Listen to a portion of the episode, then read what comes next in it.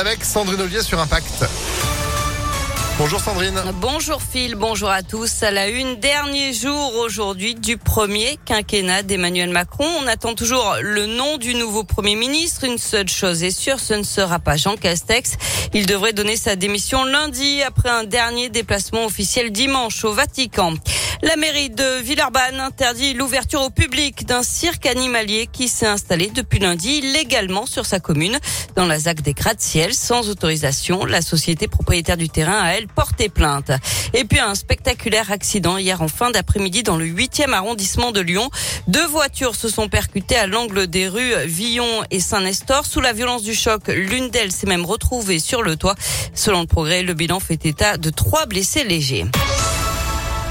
Aider les habitants de la métropole de Lyon à produire moins de déchets, c'est l'objectif du festival Lyon Zéro Déchet qui se tient ce week-end dans le 7e arrondissement.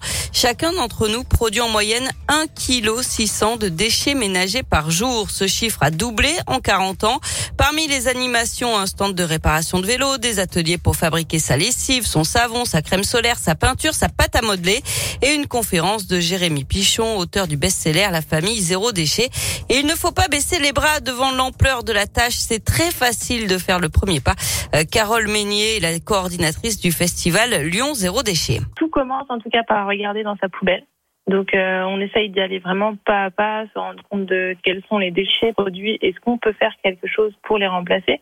Notre objectif à nous, c'est que bah, chaque personne qui vient euh, puisse repartir avec au moins euh, une nouvelle information dans sa tête et peut-être l'envie de passer à l'action sur au moins un geste du quotidien.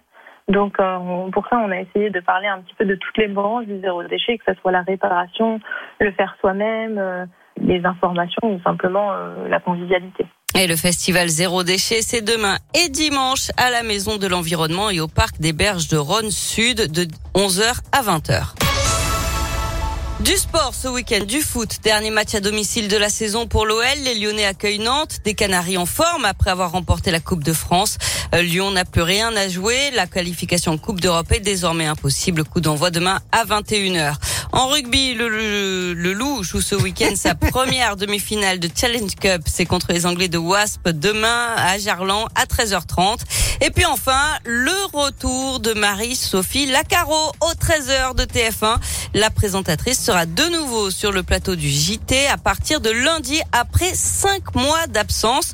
Absence à cause d'une maladie rare de l'œil due à une infection. Oui, c'est ça. Elle pouvait pas être dans la lumière, c'est pour ça. Oui, elle est restée deux mois complètement dans le noir. C'est ça, c'est fou quand même, hein. Maladie euh, comme ça qui te tombe dessus, tu choisis pas.